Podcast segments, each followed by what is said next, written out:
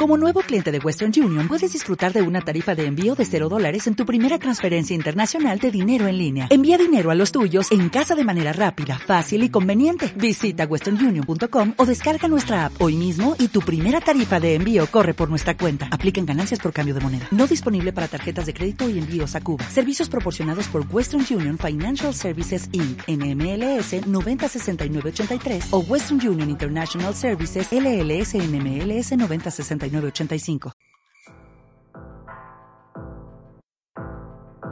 los podcasts son para personas inteligentes y para oídos frescos. Hola, ¿qué tal? Soy Isma Oribe y desde hace mucho tiempo tenía ganas de presentar un podcast que hablara de fútbol. Y qué mejor momento de hacerlo ahora cuando se está desarrollando el Mundial de Fútbol en Rusia. Realmente para mí es el deporte que más pasión me genera y sí es el deporte que más me hace sudar. Así que aproveché esta fiesta mundialista para poder compartir con ustedes 10 capítulos donde mostraré a 10 personajes que nos comparten su visión del fútbol a partir de sus ideas y de su condición de vida, pero que propiamente no practican fútbol. Ellos viven el fútbol desde disciplinas y campos distintos al de un estadio de fútbol o al de una cancha llanera. En esta ocasión tuve la oportunidad de entrevistar a Héctor Salinas, él escribe un libro que se llama E puto, violencia homofóbica en el fútbol, espectáculo del siglo XXI. Es un libro que surge a partir de la editorial Voces en Tinta, pero ante todo yo destaco que es un libro importante para comprender y analizar la posición que tiene el aficionado a partir de un grito. Un grito que todos, lamentablemente todos y todas, hemos tenido a reproducir cuando vamos a un estadio de fútbol aquí en México. Es muy importante el análisis y la reflexión que logré concentrar por medio de esta entrevista con Héctor. Es un libro incómodo para el ambiente futbolero en nuestro país. Además, Héctor es un profe súper chido porque no se distancia propiamente de la pasión que le genera el fútbol. Al contrario, permite el diálogo abierto y logra cautivarte por el análisis que hace. El fútbol es un deporte que concentra multitudes, pero también distancia las más lejanas ideas y la reflexión y el análisis propio de un espectáculo. Además, es un libro que ha tocado fibras conservadoras en el fútbol mexicano. Disfruten esta charla con Héctor Salinas y no dejen de sudar pasión.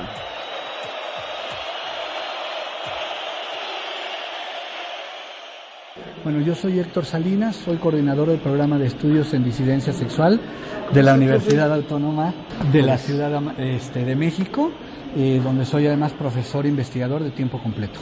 El libro es un texto que surge de la, del grito homofóbico en las tribunas. Surge como una necesidad de investigación. Originalmente yo quería hacer un, paper para un congreso y después de eso lo que salió es que, bueno, fueron saliendo muchos datos, muchos datos, muchos datos y en lugar de un paper se convirtió en el libro que es. El libro lo que pretende es generar una reflexión de la homofobia que se vive en el en el fútbol, sobre todo a partir de la construcción originaria del, del fútbol como un juego exclusivamente para varones. Al convertirse en un juego exclusivamente para varones, eh, se convierte automáticamente de origen en un eh, juego muy masculinizado, que donde además, bueno, incluso por eso se llama el juego del hombre, ¿no? Y que a partir de eso, pues va generando conflictos con el rollo de la expresión de la masculinidad. Entonces, a partir de eso, lo que hago es analizar distintos ámbitos donde encuentro eh, que existe homofobia en el, en el fútbol, analizo por qué, para dónde, y luego aterrizo justamente en el fútbol mexicano y en el grito del estadio Eputo, que justamente explico por qué es un grito homofóbico. Me gustaría ahondar un poquito sobre las dos categorías que utiliza, violencia, homofobia, dos de las principales eh, categorías que utiliza en el libro. Eh, desde la academia, ¿cómo, ¿cómo logra usted aterrizarlas hacia este campo que es muy distinto? Lo que pasa es de que es una violencia homofóbica y en ese sentido es una violencia simbólica y que es eh, un problema de conceptualización porque muchas personas no alcanzan a entender cómo puede haber una violencia que no es física. Entonces, esta cuestión de la violencia simbólica es lo que yo trato de desmenuzar aquí. Cuando las personas gritan e puto a un portero o le gritan e puto a un contrario, es una violencia simbólica porque no hay, no hay agresión, no hay un golpe físico, no hay un descalabrar al otro, ¿no? Y hay muchas personas que creen que la violencia solamente existe cuando es física, cuando es notoria, cuando es a, a través de golpes y demás. Y lo cierto es que la violencia simbólica también existe. Entonces, este tipo de gritos, este tipo de calificaciones, o más bien de descalificaciones a partir de ciertas palabras hacia la gente, son violencia simbólica. Entonces, justamente lo que yo eh, comento es eso. Hay una violencia simbólica que se da desde la tribuna, desde el número, porque yo aquí estoy en la tribuna, soy, junto con otros, soy muchos, ¿no? Y entonces ahí es una forma justamente de solapar esa violencia simbólica. Ahora, desde las clases sociales se da a partir de, de, distintas clases. No, una de las cosas que comprobamos es que lo mismo lo grita el, la señora Fifis hasta el chavito. Mira, es un fenómeno que no tiene nada que ver ni con clases, ni con edades, ni con equipos, ni con nacionalidades. Es decir, es un fenómeno que tiene que ver más bien con el propio fenómeno del fútbol, porque se equivoca la competitividad necesaria de un equipo con la violencia. Ese es el problema de fondo, que mucha gente entiende que para ganar y ser competitivo hay que ser violento. Y eso justamente es lo que yo relaciono con el tema de la masculinidad, porque la masculinidad nos ha hecho tradicionalmente a los hombres pensar o sentir que tenemos que ser violentos. Y no es así. Entonces, una cosa es la competitividad, el quiero ganar, y otra cosa es para eso tengo que ser violento. Y eso es lo que se confunde. Lo mismo te encuentras a los señores o a los jovencitos o a los muy mayores o a los niños de todos los estratos sociales, hombres, mujeres, o sea, también por cuestión de género no hay límite, eh, gritando el famoso grito, ¿no? Haciendo el famoso grito. Ahora, también pasa por algo de formar ciudadanía. Estaba, acabamos de estar en, en, un curso que acaba de dar acá en el Palacio de Gobierno de la Ciudad de México y usted concluye en formar, en que existen otras nuevas maneras de organizarse en pro de la ciudadanía. ¿Qué pasa ahí con la ciudadanía cuando no se presta y la intención claramente es la de discriminar al jugador, al portero? ¿Qué pasa ahí? Lo que pasa es que son justamente lo que decía hace un rato, son formas equivocadas de hacer ciudadanía. O sea, uno de los argumentos que quienes defienden estos temas eh, señalan es que hay una libertad de expresión. Es que es mi libertad de expresión. Dicen que es cultural. Hay, hay democracia, entonces yo puedo decir lo que yo quiera.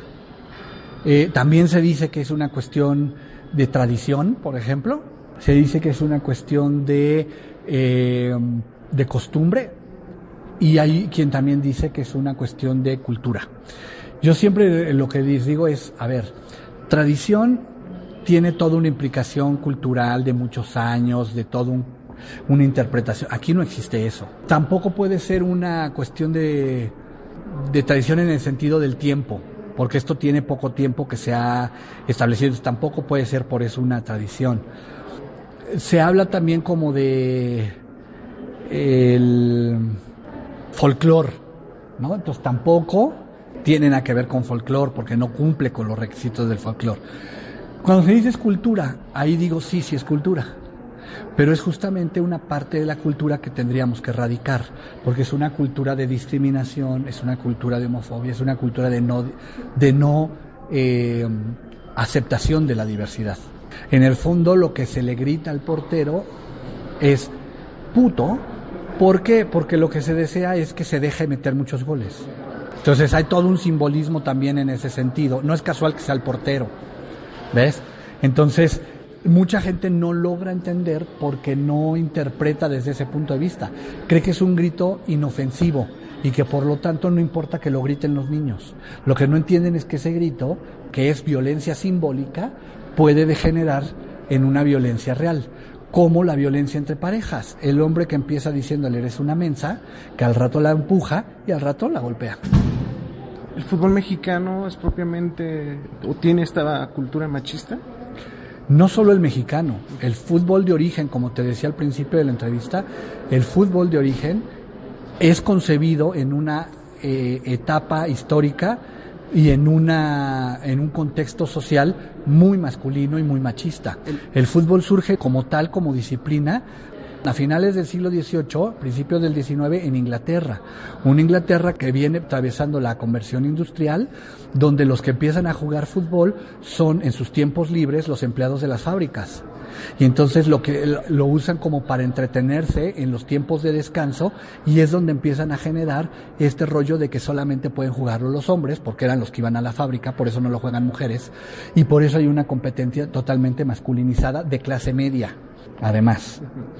Entonces, no solamente es que en México el fútbol sea machista. El fútbol, como lo trato de explicar en el libro, es no solamente machista en sus orígenes, sino además en la actualidad tiene distintos ámbitos donde el machismo y la homofobia se generan de una manera impresionante lo que pasa con la selección mexicana de fútbol en cada mundial y que este grito se replica y se reproduce. Hace cuatro años estuvo en el debate y a partir de hace cuatro años la FIFA viene multando a la Federación Mexicana de Fútbol. Ahora el mundial llega a un contexto distinto, llega a un contexto eh, económico, político distinto. Parece que no va a permitir el, grito. ¿Qué opinión le merece?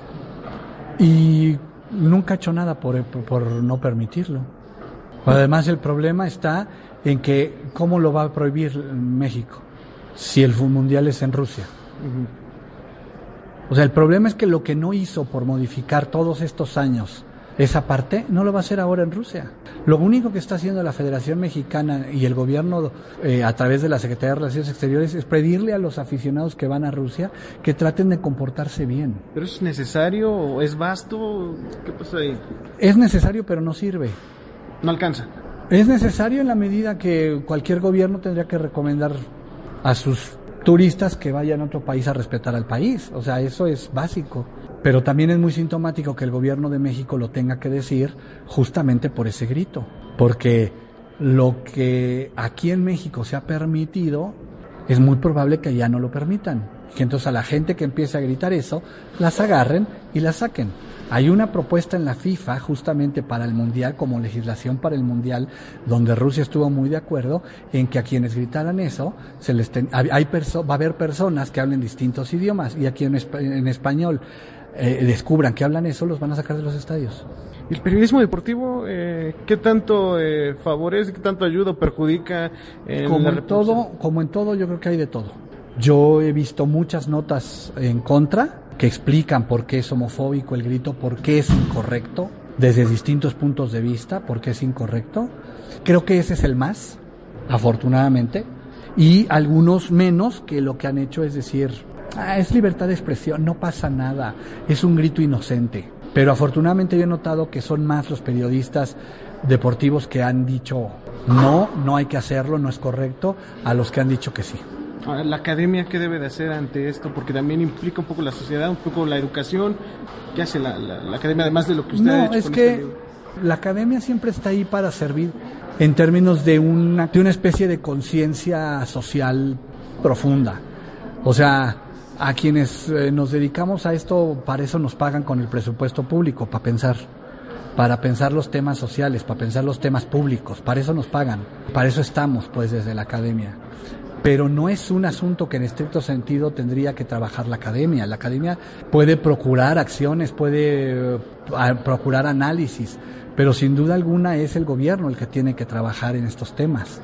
y desafortunadamente el gobierno no ha hecho lo suficiente como para evitar que un tema tan eh, delicado se lleve. Y digo tan delicado porque además es un asunto de muy mala imagen para el país. Como si no tuviéramos ya bastantes problemas de imagen, todavía tenemos este problema. ¿Qué necesidad hay de meter más violencia en un juego que tendría que ser un juego recreativo, deportivo? etcétera, ¿no? Desde que era joven y usted iba a los estadios de fútbol, ¿se replicaba esto? No. ¿Había otro tipo de manifestaciones? No, el grito, mira, el grito es nuevo como tal, pero ha venido a poner el dedo en la llaga la homofobia siempre ha existido en el fútbol. Lo que pasa es que ahora hay condiciones de comunicación, de medios de comunicación, de redes sociales que lo visibilizan más, pero el término, pero la homofobia en el fútbol eh, en el libro lo explico también, ahí hay una serie de factores que han hecho que esto suceda más. Las campañas que se hacen, que se implementaron y que fueron esfuerzos un poco eh, pobres, como abrazados por el fútbol, no sé si recuerdan. Sí, no sirven, no han servido. Entre otras cosas no sirven porque tú no puedes hacer una campaña mediática eh, donde ni siquiera menciones el problema. Incluso hay periodistas que no mencionan puto. No, nunca lo mencionan. Eso es ocultar un poco, ¿no? Creo que es un exceso de corrección política en, esos, en algunos periodistas. Y en otros casos creo que es un problema de, eh, la, en el caso de la Federación Mexicana, de no querer mencionarlo justamente como para no mover más el avispero, ¿no? Pero por una campaña donde vas a hablar de un tema y no lo mencionas el tema, pues de qué sirve. Copred con APRED, su visión, que a partir de su visión, ¿qué Les hacen? ha faltado demasiado, no han intervenido. Ni CONAPRED, porque es un caso federal, ni la Comisión Nacional ni CONAPRED han intervenido. Creo que ahí evidentemente hay una crítica muy seria hacia las instituciones también. Porque tendrían que haberlo hecho de manera más ágil, convocar. Nosotros propusimos, yo propuse en algún momento en un foro donde que me invitaron, donde había gente de sociedad civil, de la federación, de gobierno, yo propuse hacer un foro donde se hicieran campañas, este, etcétera, etcétera, etcétera, y todo el mundo dijo, ay, sí, sí, está perfecto, pero nadie lo hizo. Y había gente de la federación, había gente del gobierno de la ciudad, había gente del gobierno federal. Ya no se hizo. Y nunca, nunca se hizo. Del otro lado, lo- los, porteros, incluso Alfredo Talavera sale hace medio año a decir que están acostumbrados, que siempre han, se han desarrollado en este. ¿Qué se dice, pues? Cuando del otro lado ver, los que están pues es que no quiero ser, no quiero parecer este discriminador, pero pues, ¿qué se puede esperar de jugadores que ganan mucho dinero pero que no tienen una gran preparación? Es la justificación de quien es víctima. O sea, es, es la víctima justificando a sus victimarios. Es el portero diciendo, a mí no me ofende, no hay bronca, pues es parte de la, del gusto del juego. No, no es verdad. Y evidentemente es muy distinta la versión que puede tener un portero heterosexual profesional que gana un montón de dinero a un amateur o una persona que realmente es homosexual. Entonces la visión es totalmente distinta. ¿no? En el fútbol femenil pasa algo distinto, no se da el, no se da el grito. ¿Qué opinión le.? Sí, sí se da. Sí se ha dado, sí. se Ya da. cada vez hay más gente que lo grita. ¿E Y- puta? E puta a la portera. Ah. A la portera le gritan e puta. Y niños, a, a nivel de a niveles amateurs, donde también a los niños en la grada le gritan e puto al niño. Ya hay eh, mujeres jugando fútbol que gritan e puta y que no reflexionan. Ese es el problema de la violencia simbólica. Volvemos otra vez a eso.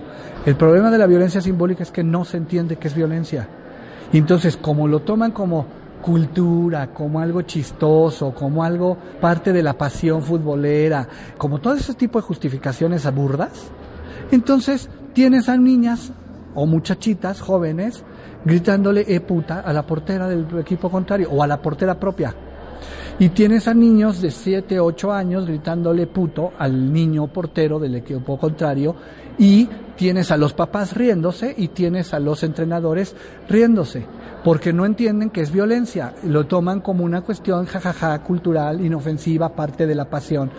Y es lo absurdo con prácticamente todas las violencias simbólicas y es lo absurdo con prácticamente todas las palabras discriminatorias que no se piensan. El lenguaje ahí entonces fue un papel determinante, profesor. luego.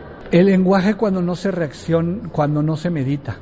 Que normalmente en un partido de fútbol, supongo, no, no hay la meditación o la reflexión. Sí, mira, alguien me- alguna vez un periodista en algún medio, no voy a decir cuál, pero en un medio conocido me preguntaba, es que a lo mejor tú lo que no entiendes, como tú eres académico, a lo mejor no entiendes el- la pasión. A ver, espérate.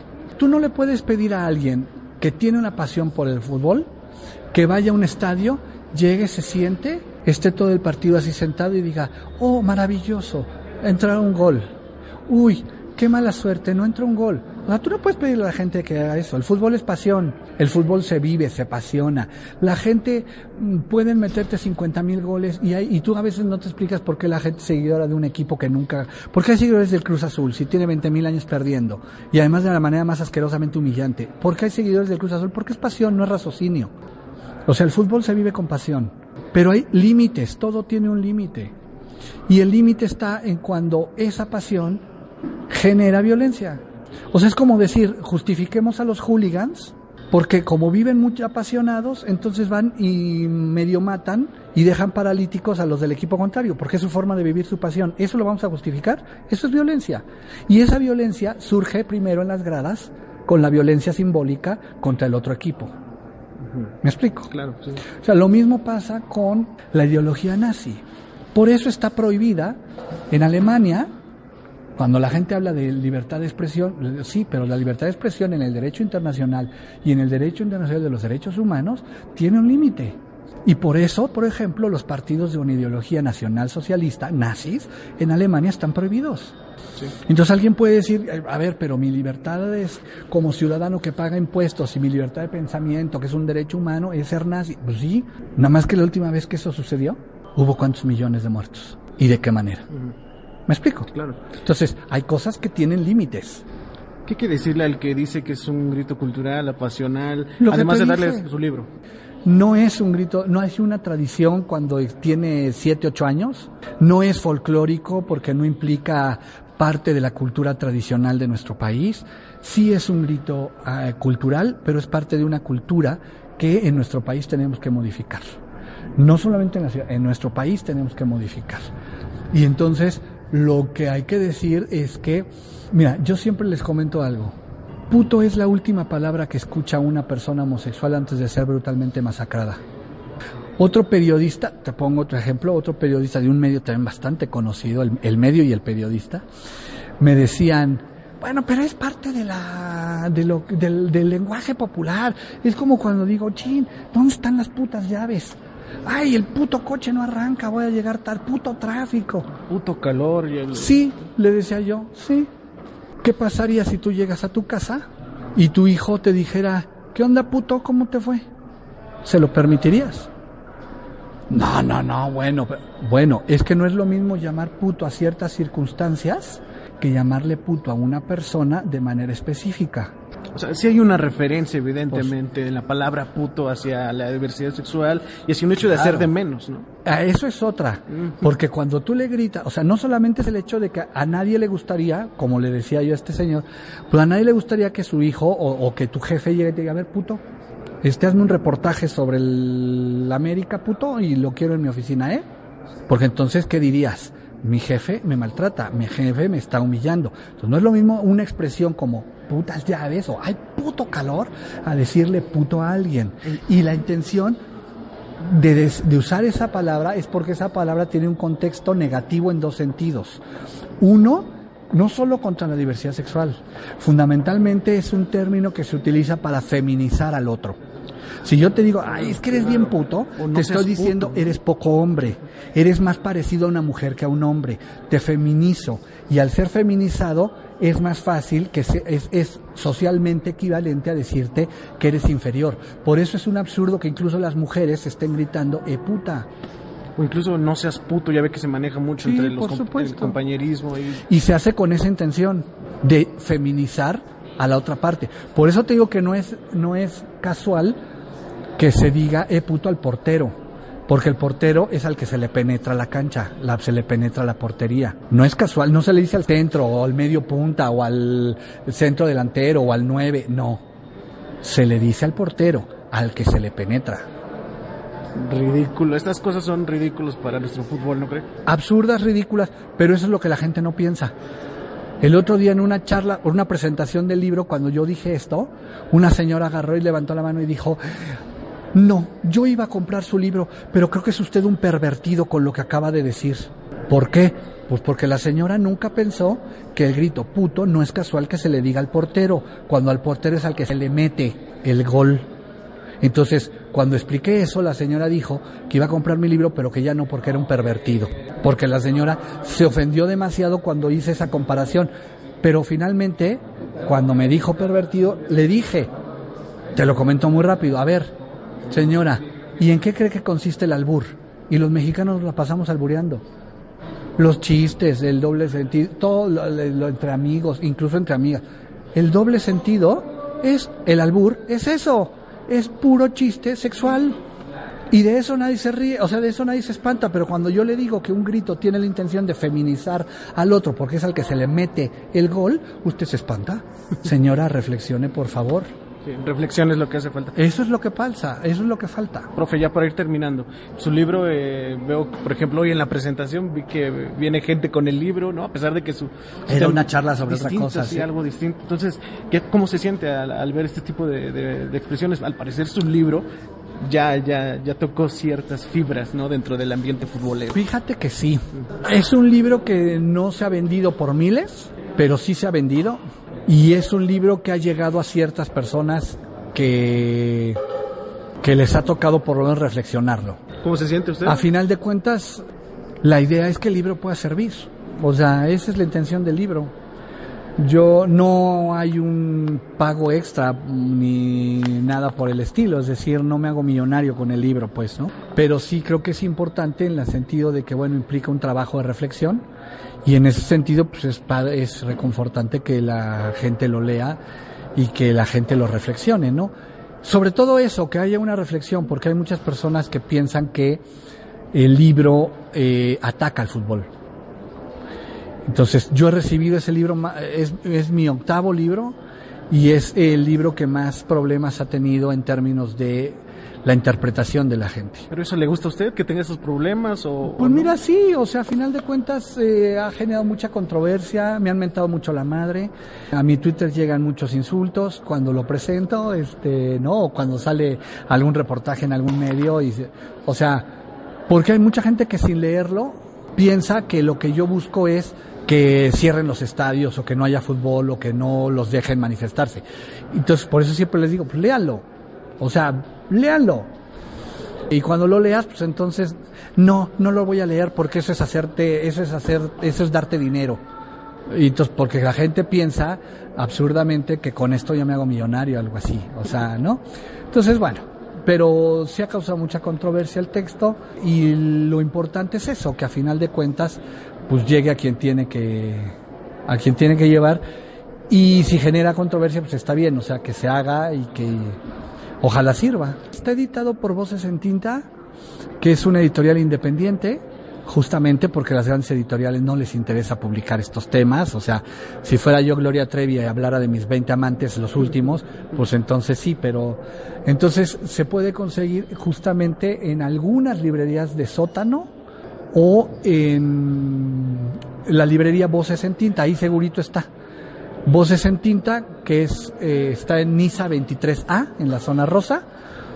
También se puede buscar vocesentinta.com y eh, gente de provincia o de otros países lo puede pedir ahí en la página de vocesentinta.com y es muy, muy, muy barato el envío, lo envían a muchas partes del mundo. Creo también es algo interesante, me he enterado que lo han pedido de, de España y de Alemania y de varios países, entonces de Argentina, que escriben mucho sobre fútbol, les ha llamado la atención, este, en fin, entonces ahí se puede conseguir. Eh, Tiene un programa de radio universitario, incluso donde maneja las temáticas, ¿no? Sí, es eh, Factor XY. Y bueno, transmitimos a través de Radio UACM, la radio de la universidad, y también a través de arroba factor eh, XY, a través de Facebook y en Twitter estamos como arroba factor-xy. Y bueno, transmitimos los jueves en vivo, también por Facebook Live o por la frecuencia de Radio UACM. Ok. La palabra puto en la canción puto de Molotov, ¿qué opinión le merece? Muy brevemente, porque Molotov va a estar por ahí. pues es justamente la palabra discriminatoria que se justifica. Si tú has oído la palabra, claro, si tú has oído la palabra, eh, o sea, lo que dices es eso. O sea, habla de un puto como un poco hombre, como una persona desechable, lo mismo aquella de matarile al maricón, ¿no? aquella frase, ¿no? De matarile al maricón. O sea, lo que está diciendo es eso. Y volvemos a lo mismo. El problema es que la gente no entiende qué es. O sea, la ponen y ay, ja, ja, ja, ja, ja. O sea, una vez, te cuento una anécdota muy rápido. Una vez la pusieron en una fiesta en la que yo estaba. Y un amigo, que además sabe que yo soy un hombre gay entonces yo me levanté y le dije... ¿Se lo hizo a propósito? no, la puso porque se les hizo chistoso. Entonces me levanté y le dije, o quitas eso o me voy. No, no te pongas en ese... No, no me pongo. Estás poniendo una canción que dice que hay que festejar si la gente me mata. Si yo salgo de tu casa y alguien me mata y me pone 20 mil apuñaladas, o me deja paralítico para el resto de mi vida, o en condición de, de este, muerte cerebral y me deja como planta el resto de mi vida, eso es lo que dice esa canción, que hay que darle matarile. Entonces, si tienes un poco de aprecio por mí, quita esa puta canción o me voy. Y esa sí es puta canción. Así se lo dije. ¿Y la quitó o no la quitó? Sí, la quitó. O sea, no, pero es que no es contra ti, es una canción, es como cualquier otra. No, no es como cualquier otra. No es cualquier otra. No es una canción de ay te amo, te adoro, no es una canción de. No, es una canción que habla de un odio homofóbico, que habla de matar a un sector de la sociedad y resulta que yo soy tu amigo y sabes que yo pertenezco a ese sector. Lo que quieres es que me maten, eso es lo que vas a cantar, a celebrar si me asesinan así. Entonces, pum, la quitó. Después me llamó y me dijo, no había pensado nunca en eso. O sea, ya después de un par de días me dijo, nunca había pensado en eso. Pues piénsalo, piénsalo, cabrón.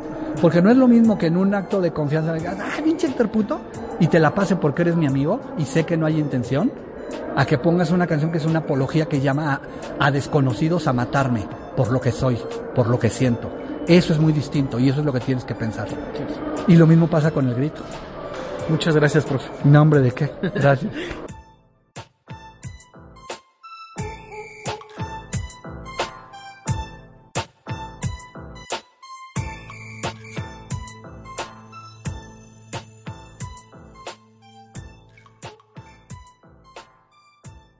En Sherwin Williams somos tu compa, tu pana, tu socio, pero sobre todo somos tu aliado, con más de 6.000 representantes para atenderte en tu idioma y beneficios para contratistas que encontrarás en aliadopro.com. En Sherwin Williams somos el aliado del PRO.